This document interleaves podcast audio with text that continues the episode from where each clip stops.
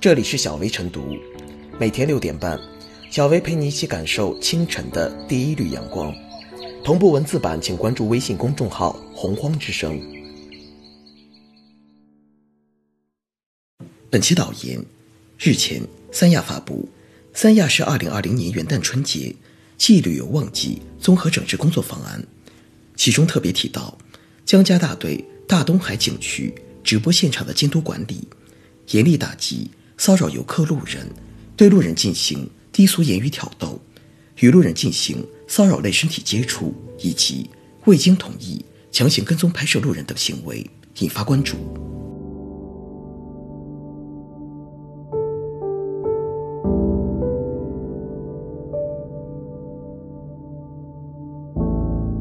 景区直播不能想播就播，景区游客众多，脾气各异。直播有很多的不确定性，而这些不确定性常常都是景区主播制造节目效果的重点，但稍有不慎就会引发纠纷，甚至造成恶劣的社会影响。曾在三亚遭遇主播骚扰的四川姑娘陈米就告诉记者：“就是在大东海景区，几波主播追着我录，我已经明显表示出不愿意被拍之后，还一直用手机拍我，最后差一点打起来。”而对景区来说，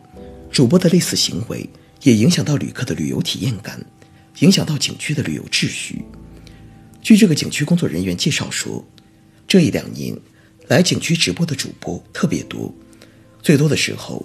出去海滩上差不多每十步就有一个主播，播什么的都有。骚扰不骚扰游客不说，就是他们支的那个直播架子就很影响游客。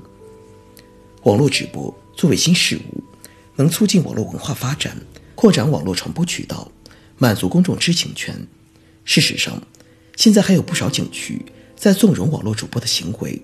渴望着景区因此成为网红打卡点。三亚出台方案治理，说明已经看到了其利弊之间的得失。有人说，景区属于公共场所，游客既然来景区，就要认可让渡自己的肖像权和隐私权。游客拍个照。还容易把后面的人拍上呢，这种说法显然没道理。最高人民法院关于审理利用信息网络侵害人身权益民事纠纷案件适用法律若干问题的规定第十二条，在区分个人隐私和个人信息的基础之上，明确提出了私人活动这一概念。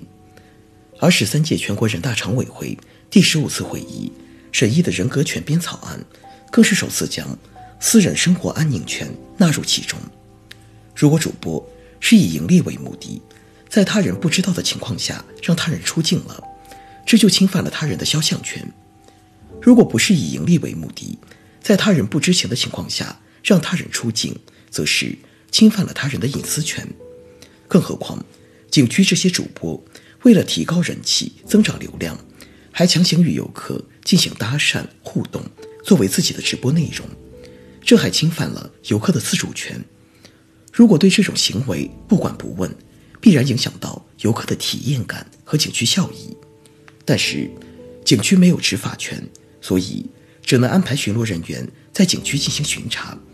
遇到不文明直播的随时叫停。而监管部门主动治理是好的，但其人力物力却受到局限。如何解决这一矛盾，则需要监管部门和景区。创新工作方式需要直播平台承担起相应责任，需要主播依法对自己的行为进行约束。就监管部门和景区来说，或者主播签订承诺书，一旦违规，永远谢绝进入景区；或者专门划出一块地方让主播来直播，让镜头不能清晰地拍到游客的肖像和隐私，并以醒目方式提醒游客。注意保护自己的肖像权和隐私权。就直播平台而言，直播类分享型平台的责任直接适用《中华人民共和国侵权责任法》第三十六条第二款。如果私人权利受到侵犯，通知平台删除后，平台有义务将不当或不法内容下线。就网络主播个人而论，必须坚守道德底线，尊重游客的权利，以提醒、告知等方式。主动征求游客的意见。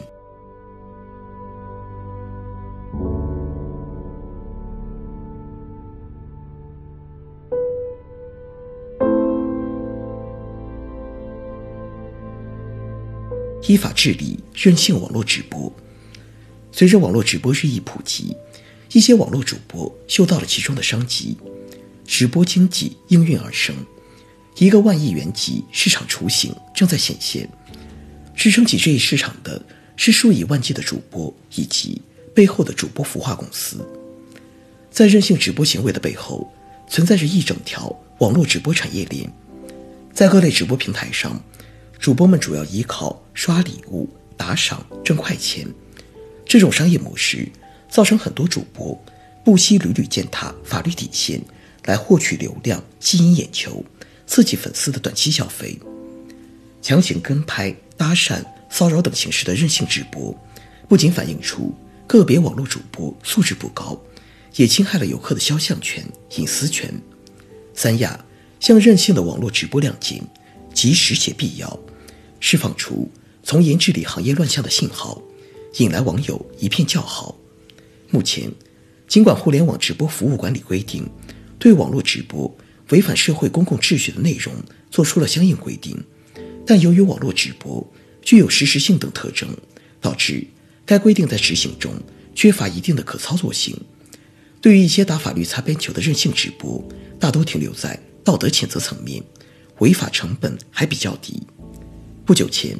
民法典草案提请十三届全国人大第十五次会议审议，其中将生活安宁权纳入隐私权范畴，并将隐私的定义修改完善为：隐私是自然人的私人生活安宁和不愿为他人知晓的私密空间、私密活动、私密信息。可以预见，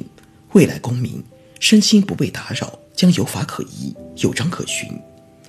生活安宁权入法，三亚向任性直播亮剑，警示着网络直播从业者，在互联网时代，人与人之间始终要有边界意识。追求爆款的直播产品无可厚非，但也要顾及公序良俗，遵守法律底线。同时，直播平台要履行好社会责任。严格直播人员准入机制，织密私人空间的防护网，对违反法律法规和监管要求的主播予以警告、停播甚至封号，还网络直播一片清朗空间。